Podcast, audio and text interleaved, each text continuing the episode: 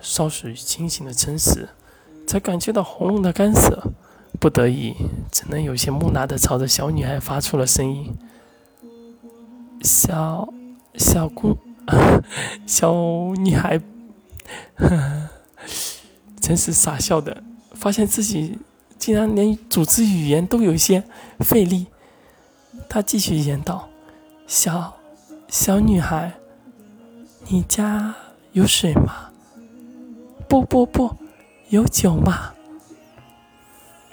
小女孩在听到了陈实的回答，显然开心的不得了。原本他们几个小孩在此处贪玩，没有回家，所以才能最早看到此处的变化。但是心里也生怕长辈责罚他们出去贪玩。此刻因祸得福，正好看到他击破神石，且此人还给自己发了一个命令。对于小女孩来说，这可是天大的好事。衡山派掌门人的命令，可是连村里的长辈也都奈何不了。小女孩对着身后几个比自己还小的跟班大喊道：“哼哼，衡山派新掌门有令，要喝酒。”速度去家里准备起来啊！几个小孩一听，这可是比长辈平时所做之事还要光荣的任务啊，脸上顿时乐开的像花一样，赶忙屁颠屁颠的朝村里跑去。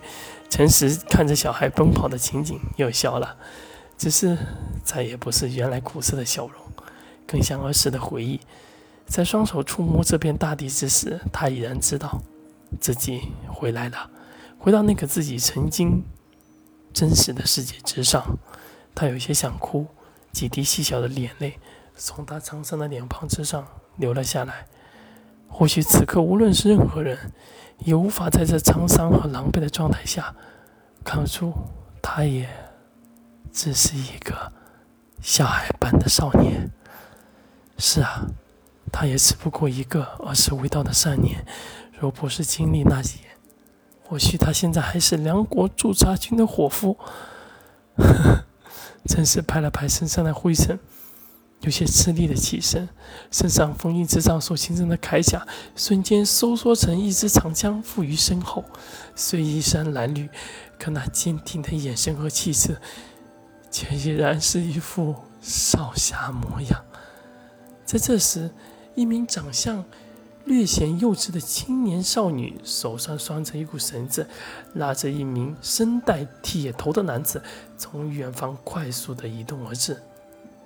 移动速度之快，在外人看来更像瞬移而至一般，只是在陈实眼里，却看得格外的清晰。